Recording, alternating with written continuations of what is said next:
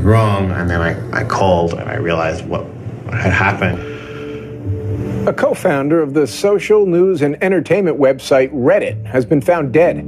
Police say 26 year old Aaron Swartz killed himself yesterday in his Brooklyn apartment. I just thought, we've lost one of the most creative minds of our generation. It was like the whole world fell apart in that moment. Um,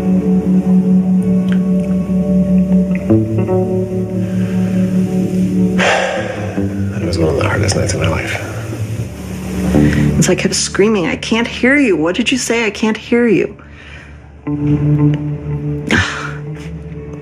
I can't. That's it.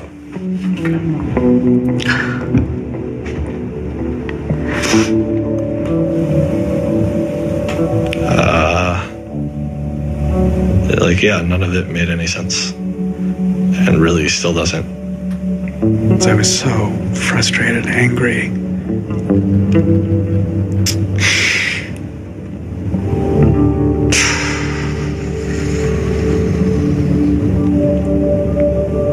You know, I tried to explain it to my kids.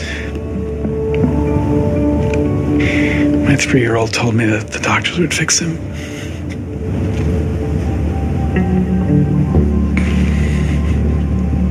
I've known lots of people who've died, but I've never lost anybody like this.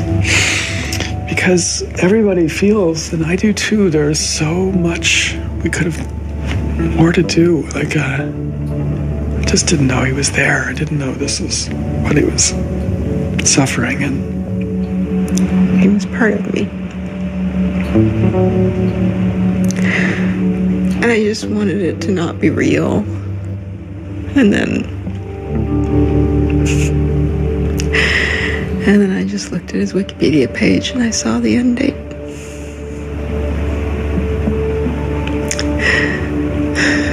Two, 2013.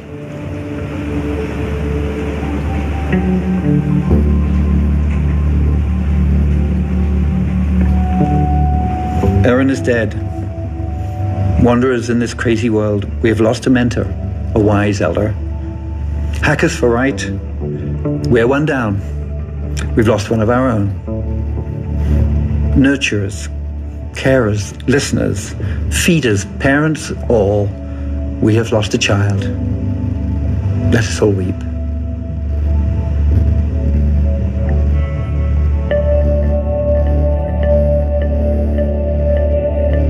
my first thought was, what if nobody even notices? I, uh, you know, because it wasn't clear to me how salient he was.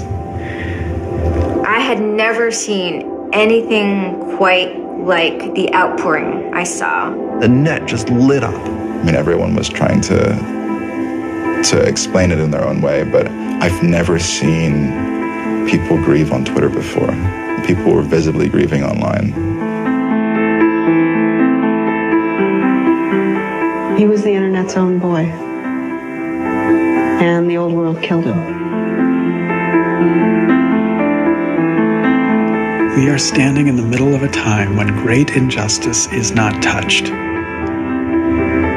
The architects of the financial meltdown have dinner with the president regularly. In the middle of that time, the idea that this was what the government had to prosecute just seems absurd if it weren't tragic. The question is can we do something, given what's happened, to make the world a better place? And how can we further that legacy? That's the only question one can ask. All over the world, there were starting to be hackathons and gatherings. Aaron Swartz has, in some sense, brought the best out of us in trying to say, how do we fix this?